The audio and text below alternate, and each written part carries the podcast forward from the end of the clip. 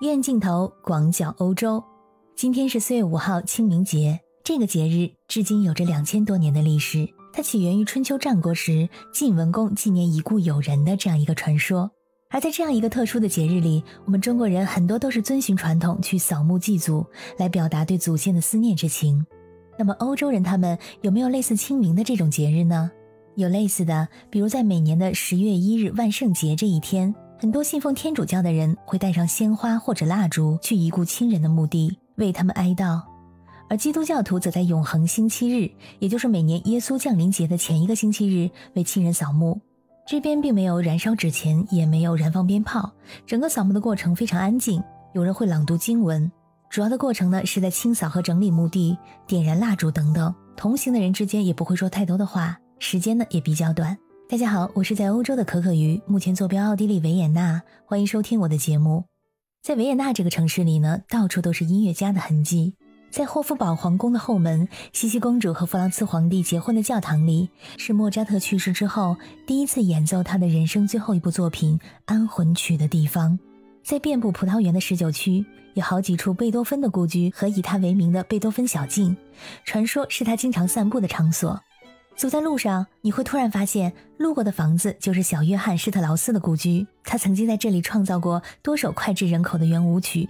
在市中心的城市公园里，里面大大小小的雕像都是维也纳的市民们所热爱的音乐家们。这个城市总是为音乐家所倾倒，所以很多著名的音乐家在维也纳创作出名传后世的作品，在这里度过了他们的余生。在维也纳的东南郊十一区，有一座庞大的公墓，叫做中央公墓。这个公墓占地二百四十公顷，分为几个墓区，是全欧洲第二大公墓。莫扎特、贝多芬、勃拉姆斯、舒伯特、施特劳斯家族等二十多位世界级音乐大师长眠于此。在很多介绍维也纳的旅游书籍上，都有关于中央公墓的一段文字。来自全世界的古典音乐爱好者们在维也纳的时候，都会前往中央公墓凭吊这些举世闻名的音乐大师们。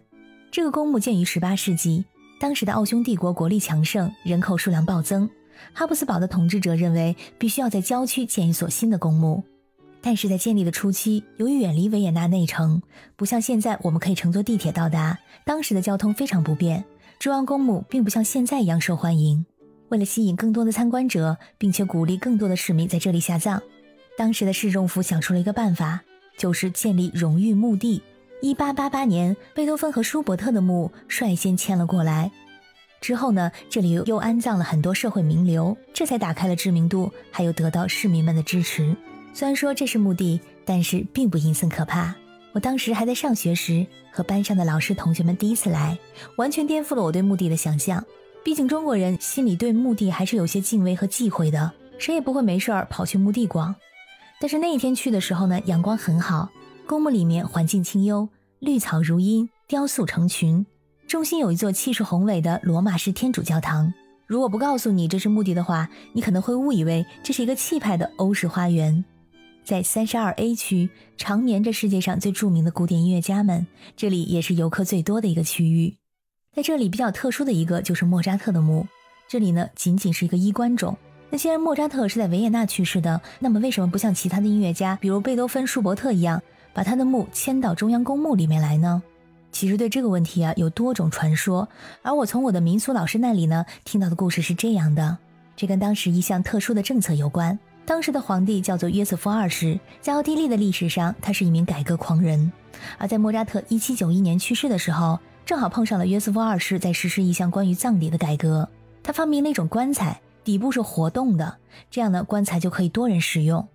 平民只能葬在城外的平民公墓。而且下葬仪式一律从简，并不是一个人一个墓坑，这个墓坑呢还需要被新的尸体再次使用。莫扎特就是这样和其他数人共同埋葬在了圣马克思墓地，并不只是莫扎特，大多数和他同时代的人，他们在圣马克思墓地中的下葬位置也是不确定的。我们只能说他葬在大概是这个位置。在莫扎特去世十几年后，当人们再次想把他的尸体挖出来的时候，发现他的尸体已经和其他人的混在了一起，分不开了，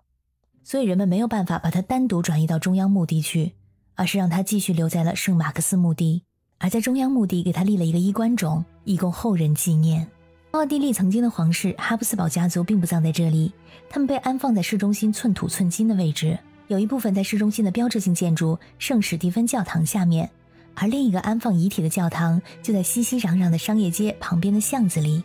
这丝毫不影响人们的日常生活，维也纳人早已习以为常。在欧洲很多天主教国家的大大小小的城市中，按照传统，城市最中心、最豪华的建筑一定是一座天主教堂，而教堂附近一般会有墓地。虽然说根据城市的发展，很多墓地被迁往郊区，比如我们上面所说的中央墓地，但是也可以看出来，欧洲人对于墓地的态度非常的坦然，他们并不忌讳死亡，墓地还经常会被开放为景点，比如捷克首都布拉格附近就有一个著名的人骨教堂，而巴黎的拉雪兹神父公墓安葬着巴尔扎克和王尔德等等，也是世界上最著名的墓地之一。好，亲爱的小耳朵们，感谢你们今天的陪伴。如果你们对今天的话题有什么想法和建议，欢迎在留言区里给我留言，也欢迎你加入我的听友群“爱笑的可可鱼”拼音全拼。感谢你的收听，我们下次再见。